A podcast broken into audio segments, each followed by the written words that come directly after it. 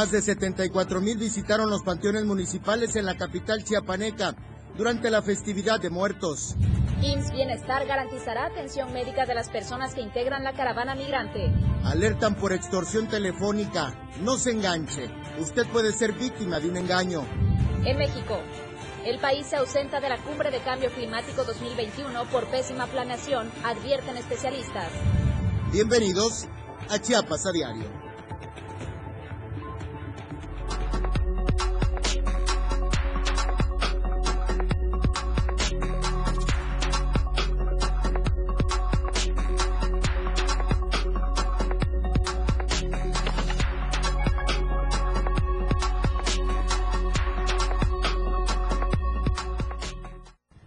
Hola a todos y todas, muy buenas tardes. Gracias por acompañarnos. Estamos en Chiapas a diario. Recuerde que este programa se transmite totalmente en vivo a través de la página oficial diariodechiapas.com. Le añade una diagonal radio para poder vernos y escucharnos las 24 horas del día. Mi nombre es Dora García de Alba y como siempre es un gusto compartir este espacio con Eric Ordóñez. Muy buenas tardes, Eric. Dora, muy buenas tardes a ti y a todos ustedes que también nos escuchan a través de 97.7, la radio del diario Saludamos a nuestra audiencia en San Cristóbal de las Casas, Berriozábal, Cozocuautla, Chiapa de Corzo, hasta donde llegue nuestra frecuencia modulada. Gracias por estar en sintonía este miércoles en Chiapas a diario y a usted que nos ve de manera simultánea. También transmitimos a través de las plataformas digitales de Diario TV Multimedia.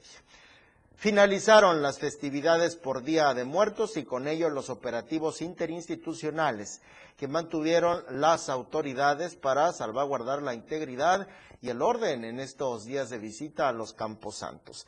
En Tuxtla, una afluencia de 74.098 personas en todos los panteones municipales fue lo que se contabilizó este fin de semana eh, de celebraciones de Día de Muertos. De acuerdo con el operativo, realizado por las autoridades desde el pasado 30 de octubre hasta el 2 de noviembre. La cantidad de tuxlecos que acudieron a los camposantos se distribuyó de la siguiente manera. El Panteón Municipal Viejo, con una afluencia de 42.331 personas. En el Panteón San Marcos, con una afluencia de 28.732 visitantes. Mientras que en el Panteón Plan de Ayala llegaron 1.334 personas. Para los panteones de Copolla y El Jobo se tuvo una participación de 1.125 y 575 personas respectivamente. Tan solo el 2 de noviembre se registraron más de 33 mil visitantes en todos los panteones de la ciudad, así lo informó la secretaria de Protección Civil, Elizabeth Hernández Borges. Hasta el cierre de esta edición no se habían presentado incidentes mayores, por lo que se definió como saldo blanco la celebración de Día de Muertos en los Campos Santos de Tuxtla Gutiérrez. La secretaria de Protección Civil reconoció la conciencia que se mantuvo por parte de los ciudadanos que siguieron las recomendaciones de las autoridades eh, correspondientes con el fin de reducir los contagios por COVID-19, así como las acciones de seguridad que permitieron el saldo favorable para estas fechas. En ese trabajo conjunto de autoridades de los tres niveles de gobierno trabajaron por parte de la Federación, la Oficina de la Defensa del Consumidor, por parte de las autoridades estatales, las Secretarías de Seguridad Pública y Protección Ciudadana, de Protección Civil y de Salud. Y de esta misma manera concluyó el operativo Día de Muertos en el cual participaban elementos de diversas corporaciones. Vamos a conocer la información con Javier Mendoza. Una afluencia de 74.098 personas en todos los panteones municipales en la capital chiapaneca fue lo que se marcó este fin de semana de celebraciones de Día de Muertos. En el operativo realizado por las autoridades el pasado 30 de octubre hasta el 2 de noviembre, la contabilización de los tuxlecos en los Camposantos se distribuyó de la siguiente manera. En el panteón municipal viejo hubo una afluencia de 42.331 personas. En el de San Marcos hubo una afluencia de 28.732 personas, que en el Panteón de Plan de Ayala visitaron 1.334 personas. Para los panteones de Copolla y El Jobo fueron de 1.125 y 575 respectivamente. Recordar que el único panteón que no abrió sus puertas este eh, fin de semana fue el Panteón de Terán. En este trabajo conjunto de las autoridades, los tres niveles de gobierno trabajaron por parte de la Federación, la Oficina de la Defensa del Consumidor, la ODECO, y por parte de las autoridades estatales, la Secretaría de Seguridad Pública, Protección eh, Ciudadana, Secretaría de Protección Civil y la de Salud. Para Diario de Chiapas, Javier Mendoza. En el municipio de Villaflores, Villacorso, Jiquipilas, Ocosocuautla y Copainala también se reportaron en, esta, en estos municipios de la Frailesca saldo blanco en la celebración del Día de Muertos como resultado de los operativos coordinados con instancias de los tres niveles de gobierno. En Villaflores se realizó un festival en la Plaza de la Paz donde se llevaron a cabo concursos de altares, catrines y catrinas, calaveritas, así como el de crónicas de mi gente. En todos los concursos se premiaron a los tres primeros lugares en cada categoría y se les dio reconocimiento a todos los participantes. Lo que también acaba de concluir es el Festival Internacional Cervantino Barroco, celebrado allá en San Cristóbal de las Casas, en esta décima novena edición. En San Cristóbal, esta edición del, del Festival Internacional Cervantino, en el cierre, Matza Maranto Cepeda, quien es la directora del Consejo Estatal para las Culturas y las Artes de Chiapas, agradeció la asistencia del público que siguió todas las medidas adecuadas ante el COVID-19 y que acudió del 30 de octubre a este 2 de noviembre tanto a la sede principal como a las alternas, en donde se llevó a cabo el programa. Resaltó también la importancia del festival. Es un evento característico de esta ciudad, ya que el público tiene un encuentro con el arte, con la música, con la pintura, con el cine, la literatura y con el teatro. Cabe destacar que se desarrollaron alrededor de 42 eventos culturales, entre conciertos, presentaciones de libros, recitales poéticos, talleres en el Foro Infantil Hugo Montaño, cuentacuentos, hubo también obras de teatro, proyección de películas y un compilado de cortometrajes. En esta edición se tuvo como invitado al estado de Coahuila y al país de Cuba, y por ello el público disfrutó de la presentación desde Saltillo La Rondalla, con la voz de Marco Antonio Aguirre y del músico cubano Alain Pérez y su quinteto. De esta manera concluyó el decimonoveno Festival Internacional Cervantino Barroco. Bien, y por otra parte, en otro orden de ideas, por persistir las agresiones hacia varias comunidades, la comisión, la comisión permanente de los 115 comuneros y desplazados de Magdalena Aldama alertaron de una posible masacre grave, porque la comparan con la de Acteal, de aquel 1997. ¿Por qué lo anticipan? ¿Por qué lo dicen? Ainer González nos presenta detalles. Por persistir las agresiones hacia varias comunidades, la Comisión Permanente de los 115 comuneros y desplazados de Magdalena Aldama alertó de una posible masacre, ya que los grupos paramilitares de la comunidad vecina de Santa Marta, Chenalo, han intensificado su poderío armado en contra de la población indígena de Aldama. Durante la mañana de este 2 de noviembre, la comisión advirtió a los centros de derechos humanos y a los medios de comunicación estar al tanto del conflicto agrario entre Aldama y Santa Marta Chenaló por crecer la violencia armada en la región durante las últimas horas. Lo anterior indicó la comisión que es por documentarse al menos 25 ataques con armas de fuego durante los primeros dos días de noviembre, estado de hechos que ha puesto en alerta máxima a los habitantes de las comunidades de Juxtón, Chivit, Cabecera, Coco, Tabac, San Pedro Cotzinnam, Yetón y Chunchet, localidades mayormente sometidas al terror de los grupos paramilitares.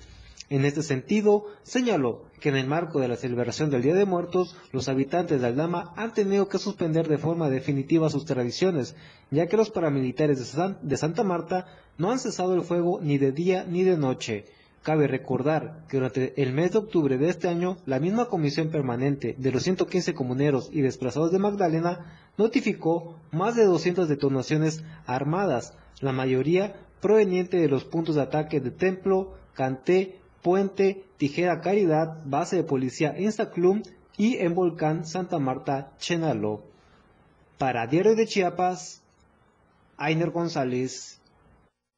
Gracias, Ainer. Y en este mismo sentido, ya que estamos hablando justamente sobre este tipo de agresiones, están condenando la violencia ejercida por la Guardia Nacional en contra de este grupo de migrantes, esta caravana que se dirigía hacia la Ciudad de México. En atención que presentó la Organización Pueblos Unidos Migrantes, la Comisión Nacional de los Derechos Humanos informó que ya inició una investigación por esta presunta responsabilidad de elementos de la Guardia Nacional en la muerte de una persona de nacionalidad cubana ocurrida en el municipio de Pijijiapan, donde además resultaron otras cuatro personas heridas. De acuerdo con este reporte de la organización civil, durante el tránsito de la caravana migrante por este municipio, algunos elementos de la Guardia Nacional agredieron con armas de fuego a un grupo de personas, provocando el fallecimiento de una y lesionando a cuatro más. Las personas heridas se encuentran recibiendo atención médica en el Hospital Básico Comunitario Dr. Rafael López Alfaro de Pijijiapan, a donde se trasladaron visitadores junto de la CNDH. Sin embargo, trascendió que una segunda persona migrante falleció tras este ataque. Por su parte, el colectivo de observación y monitoreo de derechos humanos denunció el uso de violencia y armas de fuego en los controles migratorios por parte de los elementos de la Guardia Nacional tras el asesinato de Cristóbal N. La sociedad civil condenó también estos actos de violencia, solicitó una investigación de los hechos, justicia para las víctimas y medidas de protección para las 13 personas migrantes que viajaban a bordo de este vehículo que fue baleado por los elementos de la Guardia Nacional el pasado 31 de octubre. Los extranjeros eran provenientes de Cuba, de Ghana y de Brasil, y a decir de otras organizaciones que acompañan la caravana migrante que avanza por la costa de Chiapas, Caminaban con el éxodo, pero en el municipio de Mapastepec decidieron avanzar por su cuenta. Los hechos ocurrieron sobre la carretera de terracería Ejido Echegaray a Margaritas en Pijijiapan, en su comunicado, la Guardia Nacional argumentó que los uniformados dispararon en defensa propia y ante la negativa del conductor de la camioneta de detenerse. La Fiscalía General del Estado de Chiapas dijo que encontraron un arma larga dentro de la unidad que trasladaba a las personas migrantes. Este es un dato que la Guardia Nacional no mencionó en su comunicado de prensa. Y bueno, respecto de la caravana migrante, con relación a los casos de dengue detectados entre integrantes de la caravana migrante, el Instituto Mexicano del Seguro Social en Chiapas precisó a través de un comunicado que mediante el programa IMSS Bienestar se garantiza la atención médica de las personas que integran la caravana migrante que se encuentra en tránsito por el estado de Chiapas que desde el sábado 30 de octubre el programa INS Bienestar en Chiapas brindó a las personas de la caravana migrante que hoy partió de Mapastepec vigilancia epidemiológica y atención a través de sus unidades hospitalarias de segundo nivel, antier, perdón, que partieron de Mapastepec. IMSS en Chiapas refrenda su compromiso de garantizar el derecho a la protección de la salud a toda la población y hacer efectivo el acceso a la atención médica. Por cierto, y permítanme comentarles al respecto de la caravana migrante, se esperaba que el día de hoy tuviera su arribo al municipio de Tonalá. Y eh, allí las autoridades competentes están eh, en espera de recibirles. Hay un trabajo interinstitucional. En seguimiento a este monitoreo se prevé que sean unas 1.500 personas, las cuales ingresaron el día de hoy a las 2.30 a pernotar en la unidad deportiva de Pijijiapan. Esta caravana está encabezada por Ineo Mujico Arzate, eh, activista y director de Pueblos Sin Fronteras. Se estima que eh, la llegada de la caravana migrante a los municipios de Tonalá y Arriaga se den en próximos días y prácticamente de lograrlo pues estarían saliendo del territorio chiapaneco. Esto, insisto, está la información en proceso, sigue avanzando, en promedio han avanzado los migrantes 13 kilómetros al día. Y bueno, algo que también queremos saber en estos momentos y por esta razón le presentamos la encuesta semanal es cuál es el nivel de aceptación acerca de esta plataforma de Uber. ¿Estás de acuerdo en que Chiapas cuente con este servicio de Uber? Sí, no o no me interesa. Y esta pregunta la tenemos disponible a través de nuestra cuenta de Twitter. Aparecemos como arroba diario Chiapas. Ahí le preguntamos justamente, ¿estás de acuerdo en que Chiapas cuente con el servicio de Uber? Sí, no o no me interesa. Esperamos que pueda participar y recuerde, ya el día viernes le vamos a contabilizar los votos y le presentaremos los resultados a las 7 de la noche con Efraín Meneses en Chiapas al cierre. Vamos a hacer una pausa justo cuando son las 2 de la tarde con 15 minutos. Usted nos escucha a través del 97.7, la radio del diario, y puede vernos justamente ahora, completamente en vivo, a través de las plataformas digitales de Diario TV Multimedia. 2 con 15, volvemos con más.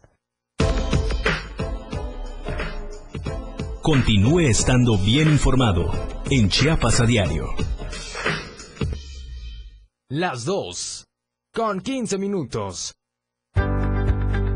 Hola, soy Gerardo Toledo, presidente de la Fundación Toledo AC, y en esta ocasión me quiero referir a ti para invitarte al primer concurso de ilustración, arte y salud pública, prevención y tratamiento de la diabetes. Este evento se debió haber desarrollado el año pasado, pero como consecuencia del COVID-19 decidimos posponerlo. Ante ello y con el compromiso de cumplir con este acuerdo, planteado en su origen por Benar y Fundación Toledo, le damos continuidad a esta propuesta. El concurso tiene el objetivo de incentivar la producción artística local y en esta primera edición se enfocará a jóvenes de 18 a 36 años de edad y tendrá como temática la prevención y el tratamiento de la diabetes. La clínica Benar es especialista en el tratamiento del pie diabético y su fundador, el doctor Antonio Muñoa, es un entusiasta del arte que ve con buenos ojos participar en alianzas como lo hace en este caso con la Fundación Toledo.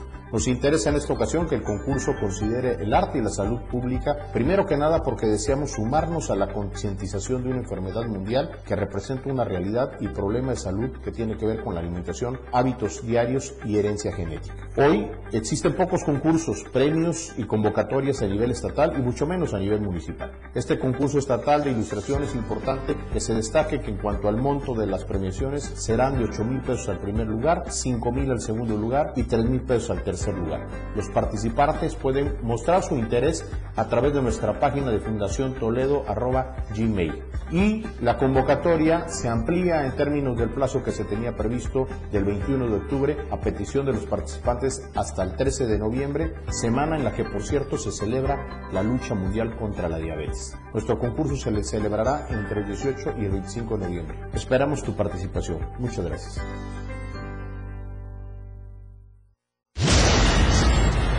Si bien la transmisión de la radio es invisible, aquí te dejamos ver nuestro concepto.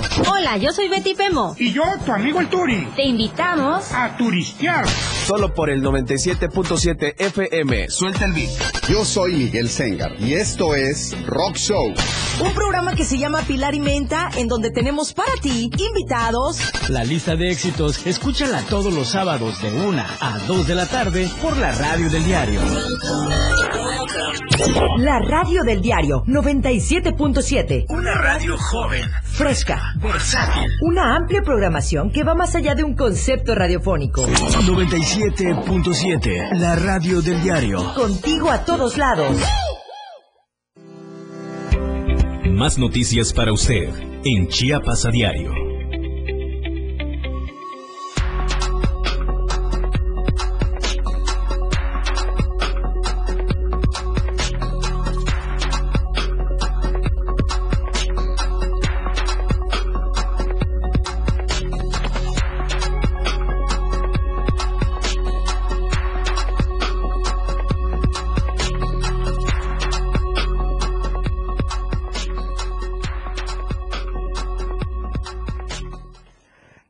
Continúa con nosotros en esta emisión de Chiapas a Diario. Nos estamos escuchando a través de 97.7, la radio del diario, y puede vernos también completamente en vivo a través de Diario TV Multimedia, las plataformas digitales del diario de Chiapas. Son las 2 de la tarde con 18 minutos y de nuevo retomamos la información. Chiapas cerró octubre con 60% de la población protegida contra el COVID desde el pasado 20 de septiembre y desde entonces a la fecha, mil células de municipios de la entidad, recorriendo casa por casa las cabeceras municipales y localidades, incluidas aquellas de difícil acceso, lo que dio como resultado que 200.036 personas se aplicaran la dosis, cuando por diversas razones no habían podido acudir a los módulos fijos y hoy se encuentran protegidas al iniciar su esquema de inmunización. Con el abordaje casa por casa se superó el rezago existente y el Plan Nacional de Vacunación contra el COVID-19 observó avances significativos en la entidad, las cuales se reflejaron en un crecimiento considerable en el porcentaje de cobertura. De hecho, debido a la efectividad de esa estrategia, la Federación determinó incluirla dentro de los lineamientos, por lo que las demás países podrán replicar este modelo de atención. ¿Qué les parece? Chiapas Chiapas siendo un ejemplo. Y bueno, hablando de ejemplos, también hay que cuidarnos y ser el ejemplo en ese sentido. Y es que sabemos que hay ciertas enfermedades que son muy recurrentes en nuestro estado, especialmente por los malos hábitos. hay tres en particular que son las que cobran la vida de los mexicanos y de los chiapanecos. Los últimos datos del INEGE señalan como las principales causas de muerte entre los mexicanos y mexicanas las enfermedades del corazón, ahora es el COVID-19, también entra en esta lista, y la diabetes. Es decir, dos de ellas podemos estar muy al pendientes y la tercera, desde luego, tener la responsabilidad para evitar los contagios. En un informe preliminar, este instituto dio a conocer que a más de un millón de muertes fueron registradas en el 2020 y el 92% fue resultado de enfermedades y poco más de 82 mil tuvieron como causa los accidentes o los hechos violentos. Durante el periodo mencionado, más de 218 mil habitantes fallecieron por complicaciones cardíacas, más de 200 mil como consecuencia de complicaciones por la enfermedad de COVID-19. Y en tercer lugar, 151.214 mexicanos y mexicanas dejaron este mundo debido a la diabetes. Otras causas de muerte en México son la influenza, enfermedades del hígado, los tumores malignos, las enfermedades pulmonares que ocasionan tabaquismo y las enfermedades cerebrovasculares. Respecto a las defunciones por enfermedades y problemas relacionados con la salud, 433 mil corresponden a mujeres y más de 570 mil corresponde a hombres. La mayor parte de estas defunciones se concentraron en personas de 65 y más. Y es importante señalar que las defunciones causadas por enfermedades del corazón han ocupado el primer lugar entre las principales causas durante varios años. Asimismo, es por primera vez que la epidemia de COVID-19 colocó a la diabetes como una segunda causa de muertes. Por las complicaciones de esta enfermedad, también están relacionadas con los fallecimientos registrados durante los peores meses de una pandemia que aún no termina. Bueno, sin, sin dudarlo, esta pandemia todavía nos dará mucho más de qué hablar. Hablando de otro orden de ideas, una camioneta resultó con severos daños luego de que su conductor se impactara con un poste de concreto en la carretera costera Tapachula-Huixtla.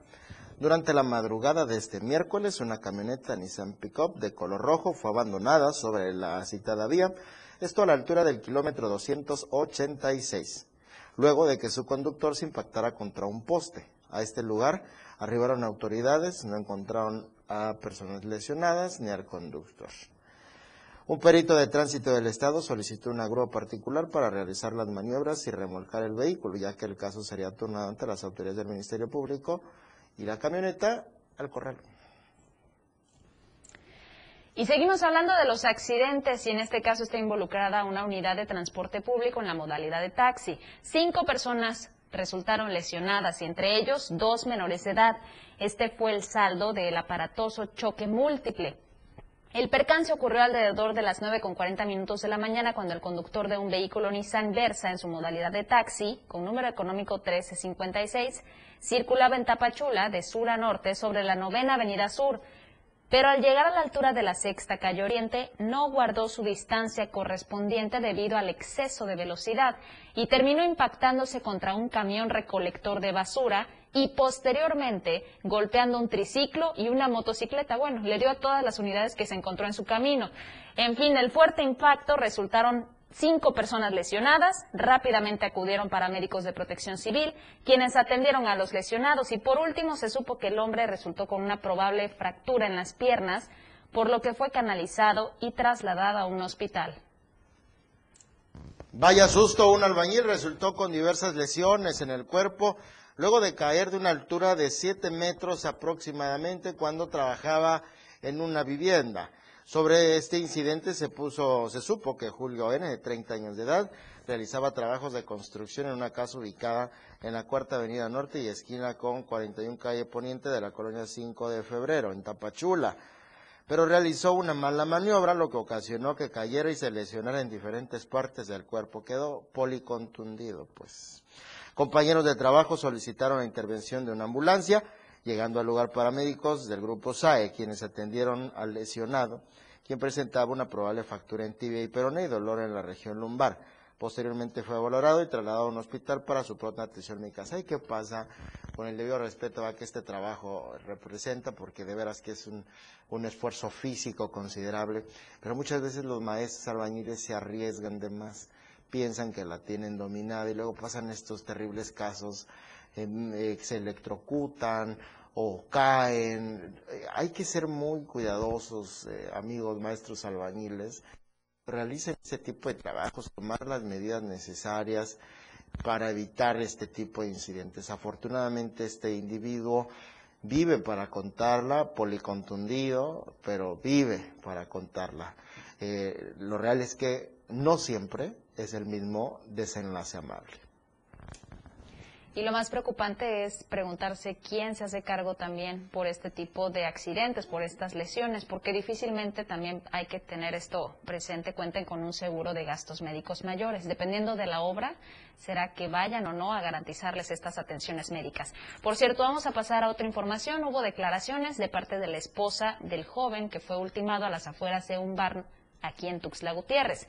Se trata de la esposa de Oscar eh, Oscar Este es un joven ultimado a las afueras de este bar en Tuxtla, quien exige justicia y exige también que se pague con cárcel a los responsables. Vamos a conocer esta información de Den Gómez. Da un gusto saludarles, informarles que hoy se dio una conferencia de prensa por parte de la esposa de Oscar, este joven de 41 años, quien fuera ultimado a golpes a las afueras del bar Leonor, aquí en Tuxtla Gutiérrez. En este sentido, Jocelyn Torres pidió justicia y que las autoridades actúen en consecuencia ante esta situación que posiblemente pudiera repetirse ante el negligente trabajo y control que se tiene en la zona de antros y bares en la capital chiapaneca. Esto fue lo que dijo. Yo he ido, yo fui a, poner mi denuncia. Eh, hasta ahora no me han marcado. Eh, sí sé que han llevado a cabo la investigación y que están trabajando en ello, pero hasta ahora no tengo más información para, para darles. información de cómo va la investigación, avances? Sí, claro, eh, como les comento, no les puedo hablar mucho de eso por seguridad y pues ya que yo me reúna con los abogados ya les podría ayudar más información. ¿Están amenazados? Eh, no, no, no, no. ¿Los dueños del establecimiento se les han acercado? Eh, no, señorita. ¿Estarías pidiendo entonces justicia? Justicia, sí. ¿Qué es lo que pides para que la gente... Quiero justicia. Quiero que sea justicia y que los responsables paguen. Paguen con cárcel. Sí, eso es lo único que quiero que se haga justicia. Que el día de mañana mis hijos me pregunten y yo les pueda decir que los asesinos de su padre pagaron y están en la cárcel.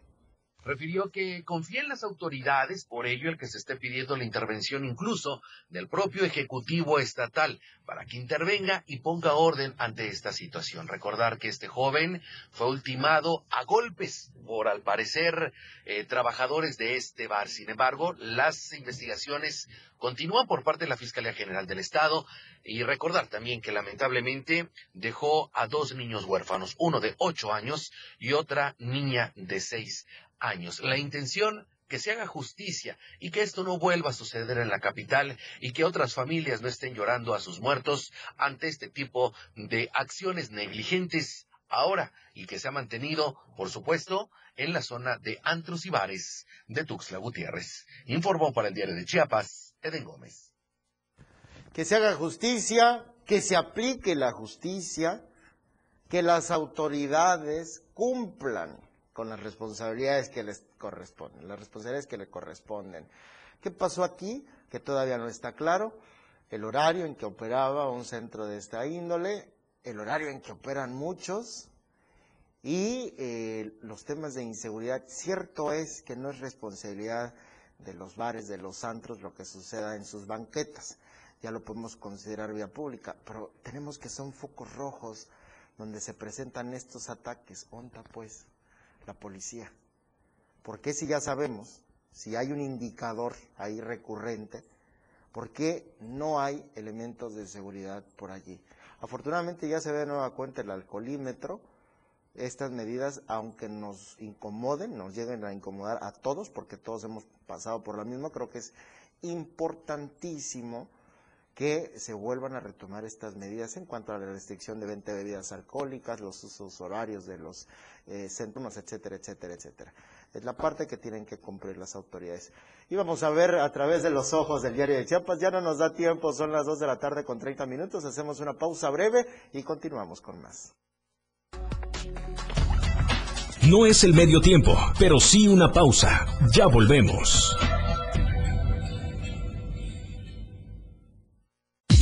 97.7. La radio del diario. Más música en tu radio. Lanzando nuestra señal desde la torre digital del diario de Chiapas. Libramiento Surponiente 1999. 97.7. Desde Tuxtla Gutiérrez, Chiapas, México. XHGTC, la radio del diario. Contacto directo 961-612-2860. Cabina 961-612-2860. Escúchanos también en línea. www.diariodechiapas.com Diagonal Radio. 97.7. La radio del diario. Más música en tu radio. Las 2. Con 31 minutos. Ahora la radio tiene una nueva frecuencia. 97.7. Hoy la radio es la radio del diario. Contigo a todos lados. Fundación Toledo es una organización enfocada en la educación. Desde nuestra fundación hemos realizado varios proyectos para poder llevar a cabo nuestro objetivo principal, apoyar la educación en Chiapas, especialmente en las zonas rurales marginadas. A pesar de ser una organización joven, somos apasionados de lo que hacemos y entendemos que la educación juega un papel importantísimo en las personas, ya que ésta se ve reflejada en el desarrollo de su país. Para conocer más de nosotros, visita nuestras redes sociales en Facebook e Instagram como Fundación Toledo y nuestra página web en www.fundaciontoledo.org.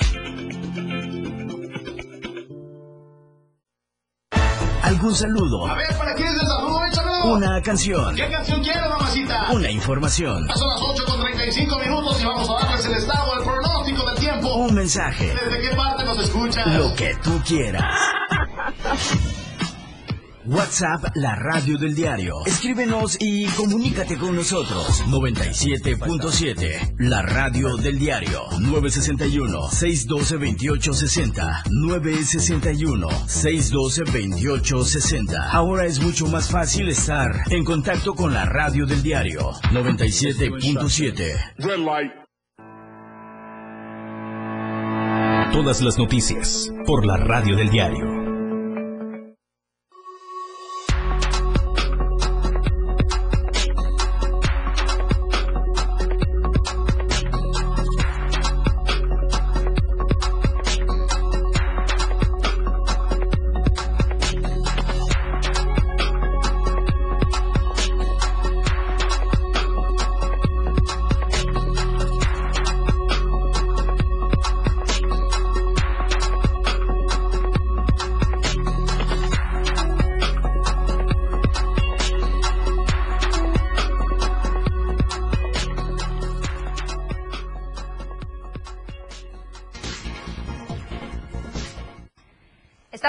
Seguimos en Chiapas a diario. Gracias por acompañarnos, los que nos están escuchando a través de la 97.7, la radio del diario. Les mandamos, les mandamos un saludo a todos ustedes. Y bueno, hablando de la reforma eléctrica, ¿qué sabemos las chiapanecas y los chiapanecos al respecto? La propuesta de Llave Navarca es justamente esta, informar acerca de la reforma eléctrica. El diputado federal Jorge Llave Navarca sostuvo una reunión de trabajo con el presidente de la Comisión de Energéticos del Congreso del Estado, Agustín Ruiz Mendoza, en la cual abordaron los beneficios de la aprobación de la reforma energética que impulsa el presidente Andrés Manuel López Obrador.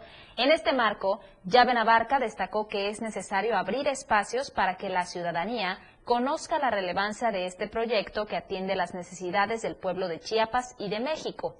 Señala lo siguiente, van a reunirse en breve con todos los integrantes de la Comisión de Energéticos y con ayuntamientos para realizar foros ciudadanos y ahí exponer la importancia y trascendencia de la aprobación de la reforma energética.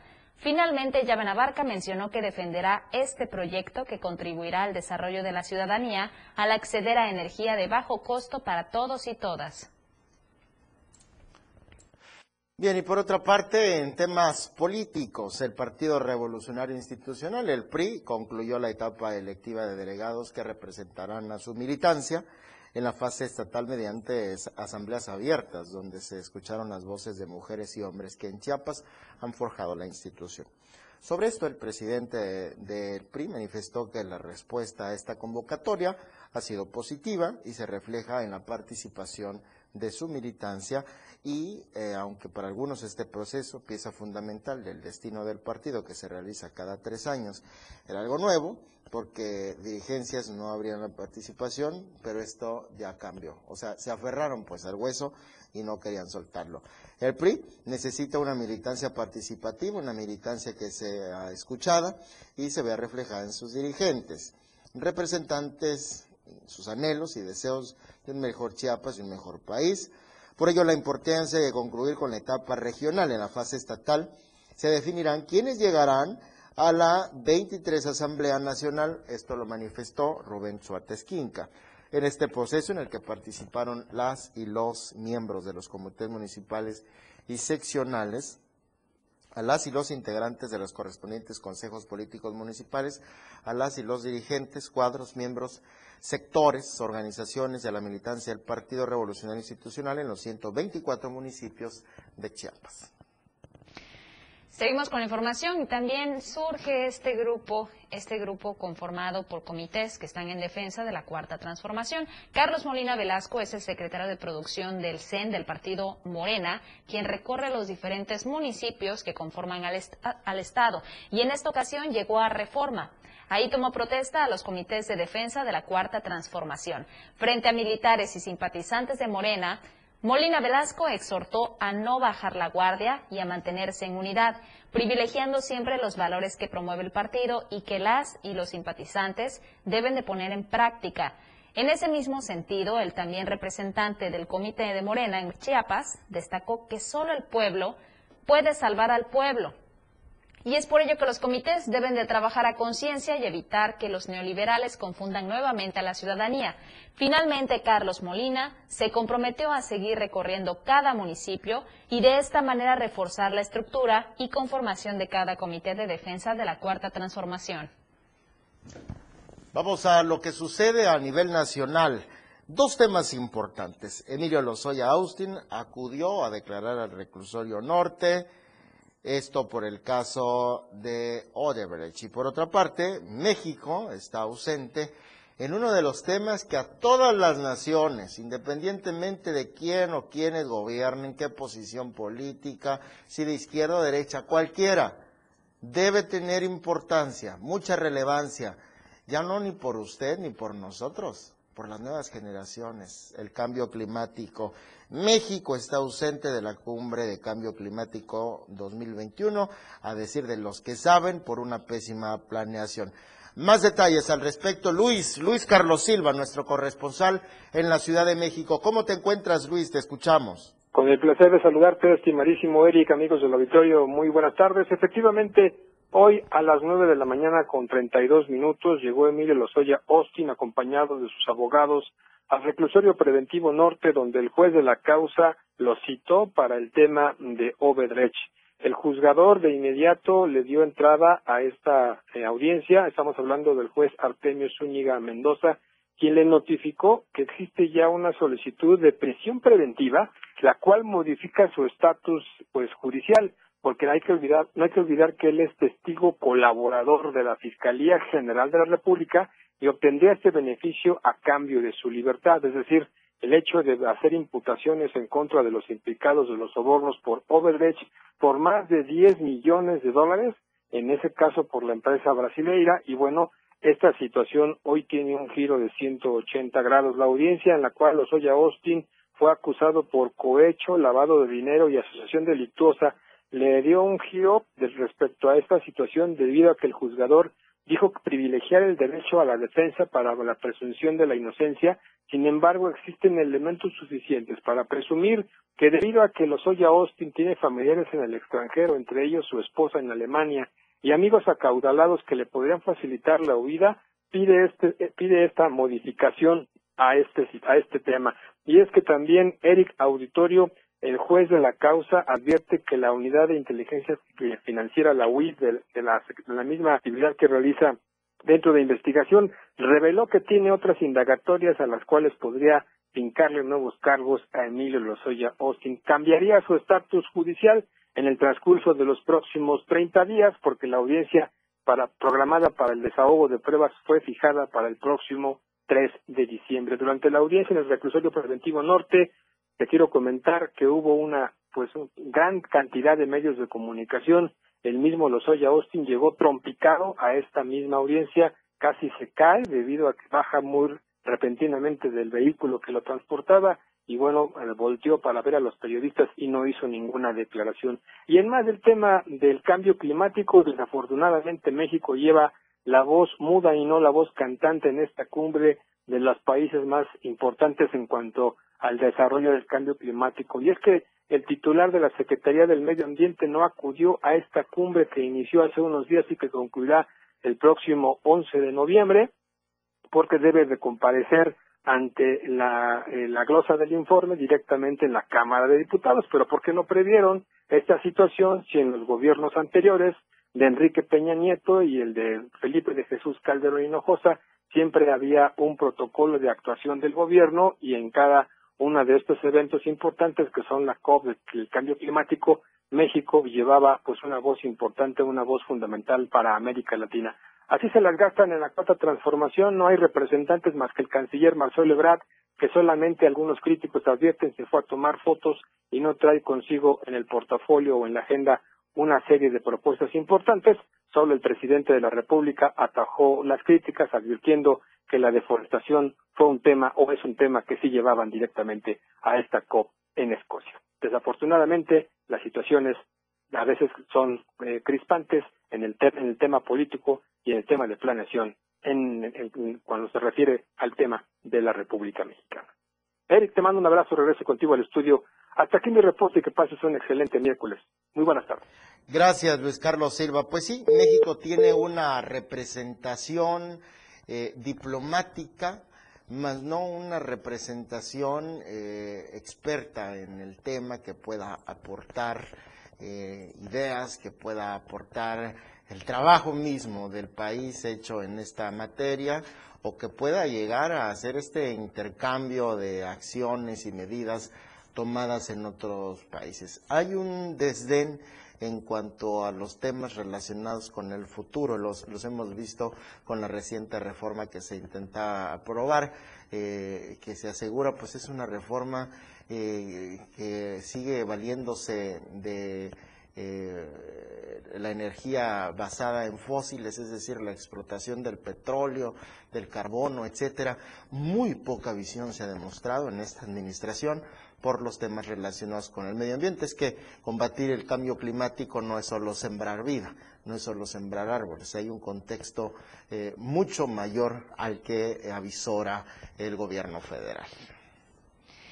Y es que no pudiste ser más preciso en este sentido. De verdad que no hay una estrategia justamente para poder eh, contrarrestar el cambio climático en nuestro país. Y justamente esta forma de demeritar este tipo de, proyectos, este tipo.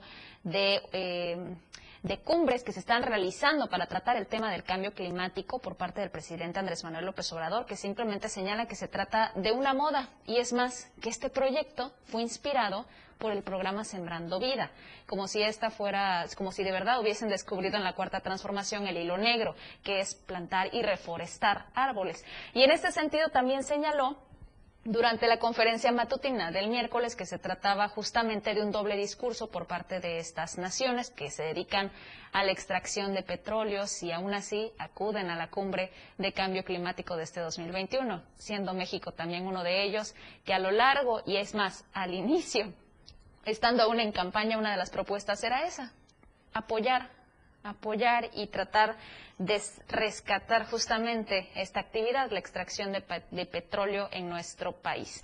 Pero bueno, vamos a continuar con otros temas, no nos vamos muy lejos. Vamos ahora mismo a Chiapas, en donde ya aplicaron una multa ejemplar de 11 mil pesos a una telesecundaria por aniquilar estos árboles.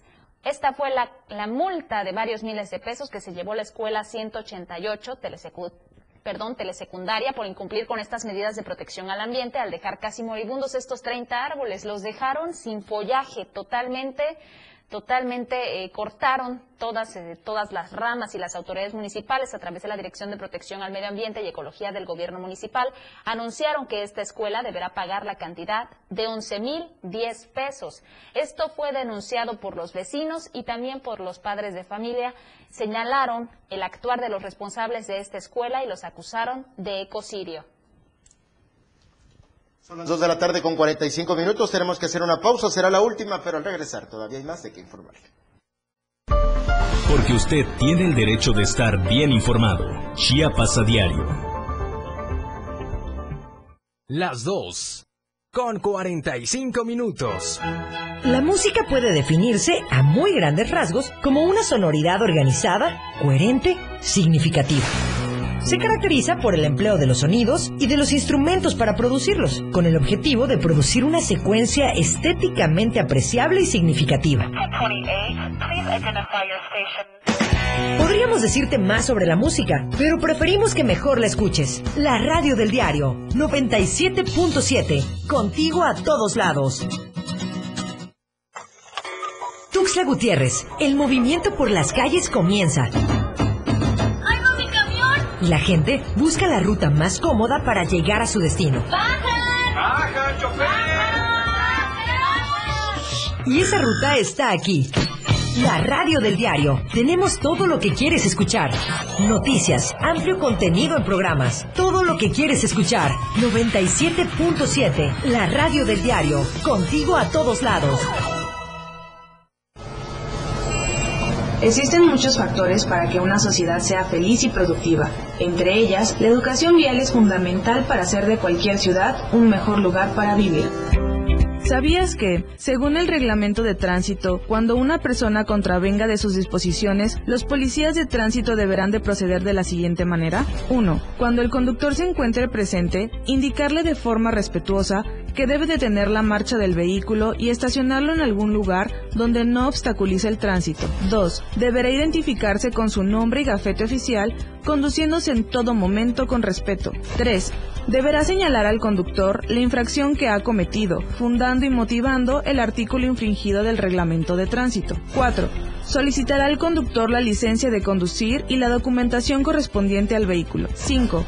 Una vez efectuada dicha revisión de los documentos y de la situación en que se encuentra, si estos están en orden, el policía de tránsito procederá al llenado de la boleta de infracción de manera clara y precisa, reteniendo la garantía correspondiente o, en su caso, el envío del vehículo al dispositivo oficial de vehículos de la dirección. En cada momento, en cada segundo, minuto y hora, las noticias siempre le acompañan y Chiapas al cierre le presenta las noticias más sobresalientes del día y lo que sucede al momento. Chiapas al cierre, de lunes a viernes de 7 a 8 de la noche, con Efren Meneses, por la radio del diario 97.7, contigo a todos lados. Usted está en Chiapas a diario. De vuelta, gracias por seguir con nosotros, por acompañarnos. Un saludo a los que nos están siguiendo a través de las redes sociales, ya sea que nos estén viendo a través de Facebook o de YouTube, en cualquiera de estas cuentas del Diario de Chiapas. Pues bien, continuamos con la información, pero es momento de pasar a la sección de Arte y Show, que desde luego encabeza nuestro compañero Luis Gordillo. Adelante, Luis, muy buenas tardes. Muy buenas tardes, Dorita. Muchas gracias. Un gusto, como siempre, saludarles, amigas, amigos, en esta oportunidad, eh, bueno, con una entrevista muy interesante, porque tenemos una propuesta nueva, bastante fresca en el campo de la música electrónica, y me da mucho gusto poder viajar hasta la ciudad de Querétaro, gracias a la magia de la comunicación, y poder platicar allá con Pablo Adame. ¿Cómo estamos? Buenas tardes. Hola, mucho gusto, buenas tardes. Gracias pues por tenerme en su programa. Gracias por estos minutos que nos concedes. Oye, muy interesante la propuesta eh, que vemos, porque bueno, eh, tú tienes una reconocida trayectoria como cineasta, eh, has recibido bastantes premios, en un momento daremos a conocer a nuestro público lo que has hecho en el, en el campo de- del cine, pero bueno, ahora vemos que además como músico, porque también tienes formación en esa área, pues ahora estás lanzando un tema muy interesante, ya lo escuché, el tema Young, y en menos de dos días alcanzó el millón de views. Oye, esto es sorprendente.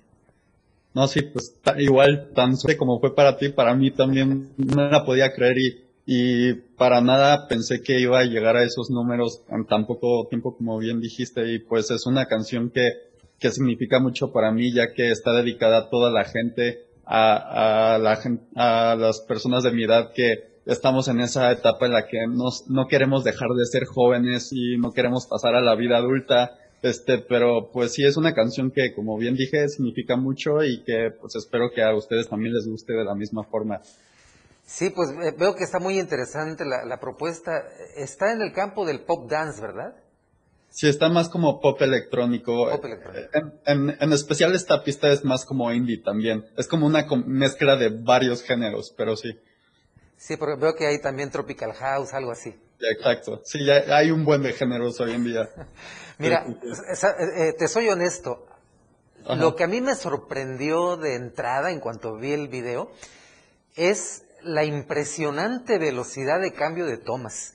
Prácticamente hablamos de una toma por segundo, en algunos lugares hasta menos de un segundo y viene el cambio de toma. Entonces es sumamente impresionante la, vamos, la- eh, el impacto visual, ¿no? Que tiene la, el video. Sí. Entonces es muy dinámico, muy dinámico. Gracias, gracias. Sí, bastante Sí. bien. Oye, y estaba viendo aquí, esto lo tengo que leer porque de veras eh, es interesante. Eh, tú estudiaste, tomaste diferentes eh, cursos y diplomados en el Cursos. Berklee Music College de Boston y también en el Vancouver Film School. Eh, Ahí sí, diferentes, pero eh, son diferentes, eh, veo producción Campos. musical, con Logic Pro X, cinematografía, dirección y cinematografía, etcétera.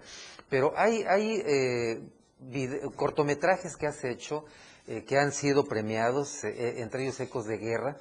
Eh, veo que has tenido premios en categorías como Mejor Director, Mejor Filmación en los New York Movie Awards, en los Hollywood Gold Awards, en los Crown Wood International Film Festival, Los Sí. Ángeles eh, Film Awards y en Out of the Cannes International Film Festival. Pues son bastantes las preseas que has conquistado.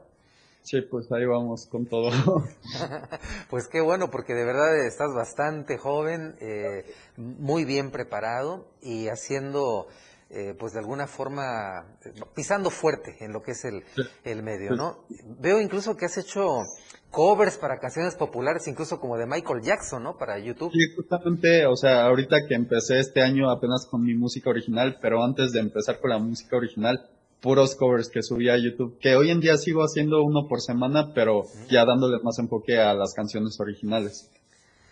Muy bien, veo que, bueno, ya eh, la música está disponible en diversas plataformas todos digitales. ¿sí? Sí. Está en Sí. Amazon Music, Apple Music, Spotify, Oh. YouTube, eh, donde las, eh, nuestros, nuestros amigos, amigas ya pueden entrar y encontrar tu propuesta musical. Así es. Oye, ¿y qué ta- eh, qué- cómo te ha resultado Querétaro? Tú eres originario de la Ciudad de México, estás Sí. ahora radicando en, en Querétaro y ahí en Querétaro estás haciendo la producción de todos tus proyectos cinematográficos, musicales y demás. ¿Cómo es Querétaro en ese, en ese sentido? Pues yo creo que a través de los años, como en todo aspecto, ha estado creciendo mucho y para mí es una oportunidad de también ayudar a que crezca toda esta industria aquí en Querétaro, ya que pues este no, no es una industria que, o sea, no es como por ejemplo en la Ciudad de México que puedes estar pasando por una calle y ves a gente grabando ahí algún programa o algo así. Entonces, como que es muy padre para mí tener esa oportunidad porque pues con todos los covers y con toda la música original e incluso los cortos, como bien mencionaste, este colaboro con gente de aquí, entonces como que impulso y levanto a sobre todo los jóvenes de mi edad y más chicos a que pues ay- ayuden a crecer como toda esta industria aquí en Querétaro. Tiene sus pros, tiene sus contras, pero para mí ha sido una muy bonita oportunidad para poder como impulsar y ser parte de la cultura aquí en Querétaro, impulsando nueva música y nuevo talento. Qué bueno, y, y además creo que cuentas con esa dualidad que te da la cercanía con la Ciudad de México y, Sí. y yo creo que bueno, es, es muy sencillo desplazarse, ¿no? El centro eh, del país, concretamente eh, la Ciudad de México, eh, pues ahí hay de todo, ¿no? O sea, todo se encuentra allí. En, en- en nuestro caso, por ejemplo, que estamos tan lejos del centro, no es tan sencillo para los productores acá en Chiapas eh, contar con todos los Sí. elementos que se requieren para un buen trabajo y los desplazamientos a veces son complicados. En Querétaro está bastante Sí. cerca, es una ciudad ya cosmopolita, es una ciudad eh, bastante grande, pero esa cercanía con la Ciudad de México también te debe dar ciertas ventajas.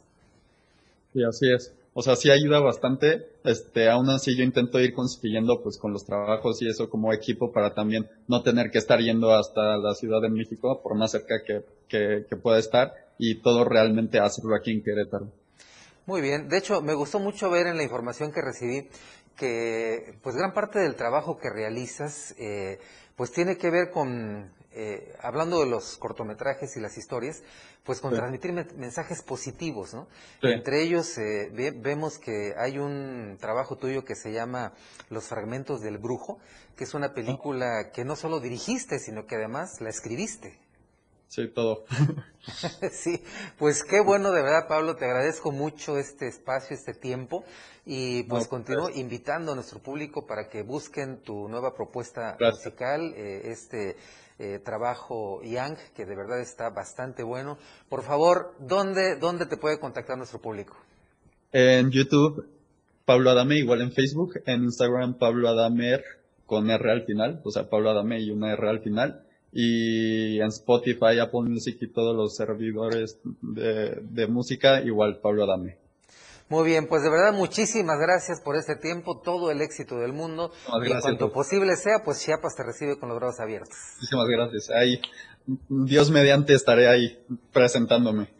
Esperemos que sí. Muchísimas gracias, Pablo. Gracias. Mucho éxito. Amigas y amigos, él es Pablo Adame, cineasta, DJ, productor y ahora pues ya presentando esta, esta propuesta musical tan importante que es Yang y que ya la pueden encontrar en las plataformas digitales. Muchísimas gracias. Soy su amigo y servidor Luis R. Gordillo. Me despido por ahora, pero amenazo con volver.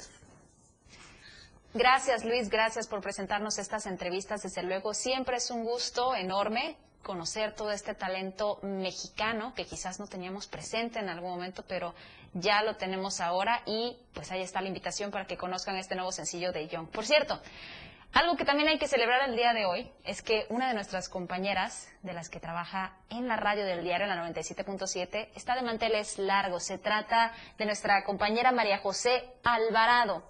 Ella justamente que ahora mismo nos está escuchando, le deseamos que pase un excelente cumpleaños, que lo pase de lo mejor sobre todo. Todos estamos muy contentos, felicidades, felicidades también porque tiene un tiempo que ya se había unido también a esta familia del diario de Chiapas desde que arrancó la, diario, la radio del diario y desde luego nos da muchísimo gusto felicitarla en esta ocasión. Y bueno, ya para despedirnos, queremos invitarlos a que participen en la encuesta semanal. Recuerde que sigue disponible a través de nuestra cuenta de Twitter. Estamos como arroba diario Chiapas y queremos saber de usted de primera mano si está de acuerdo con la llegada de la plataforma de Uber a nuestro estado. ¿Estás de acuerdo en que se cuente ya con este servicio de Uber en Chiapas? ¿Sí? ¿No? ¿O no me interesa? Esas son las tres opciones. Ojalá que pueda participar porque el día viernes vamos a contabilizar los votos y se los presentaremos en el espacio de Fray Meneses a las 7 de la, de la noche en el otro informativo que es de las 7 en Chiapas al cierre. Gracias por habernos acompañado el día de mañana. Los esperamos también con más información a las 2, a las 2 en punto en Chiapas a diario. Excelente tarde a todos ustedes. La mejor manera de estar informado está en Chiapas a diario. El más completo equipo de reporteros, corresponsales desplegados en todo Chiapas para mantenerte al tanto de lo que sucede en nuestro estado, México y el mundo. Lo que usted escuchó como noticia. Mañana ya es historia. Chiapas a diario. Por la radio del diario 97.7. Contigo a todos lados. ¿Algún saludo? A ver, ¿para quién es el saludo? Échamelo. Una canción. ¿Qué canción quiere, mamacita? Una información. Son las 8 con 35 minutos y vamos a darles el estado, el pronóstico del tiempo. Un mensaje. ¿Desde qué parte nos escuchas? Lo que tú quieras. WhatsApp, la radio del diario. Escríbenos y comunícate con nosotros. 97.7, la radio del diario. 961-612-2860. 961-612-2860. Ahora es mucho más fácil estar en contacto con la radio del diario. 97.7. Red light.